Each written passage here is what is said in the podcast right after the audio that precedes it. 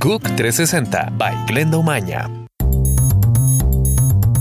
Hola, gracias por estar con nosotros en GUC 360. Comenzamos en Chile, donde el expresidente derechista Sebastián Piñera se impuso en la primera vuelta de las elecciones eh, presidenciales, seguido del oficialista Alejandro Guillier, con quien disputará la segunda vuelta el próximo 17 de diciembre. El gobierno de Honduras anunció restricciones para el ingreso de ciudadanos venezolanos a su territorio. Ahora les va a exigir una visa previa. El Ministerio de Relaciones Exteriores añadió que decidió aplicar el criterio de reciprocidad porque los hondureños también requieren de este documento para entrar a Venezuela. ¿Qué les parece?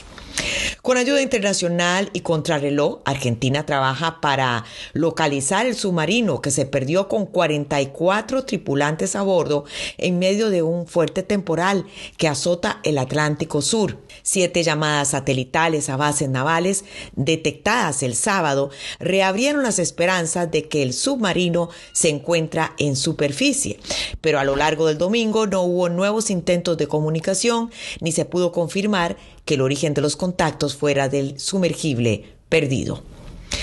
Una mujer fue electa alcaldesa de Nueva Orleans, un hecho inédito en 300 años de historia de esta metrópoli de Luisiana devastada por el huracán Katrina en el 2005. La Toya Cantrell, de 45 años, se impuso ampliamente con el 60% de los sufragios y asumirá oficialmente funciones como la alcalde número 51 en mayo del 2018.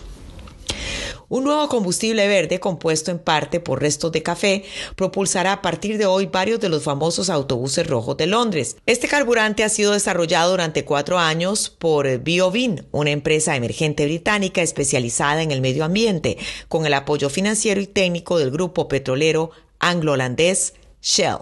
La empresa considera que su producto permite reducir las emisiones de carbono de los autobuses entre un 10 y un 15%. Soy Glenda Umaña, gracias por estar con nosotros. GUC 360 by Glenda Umaña.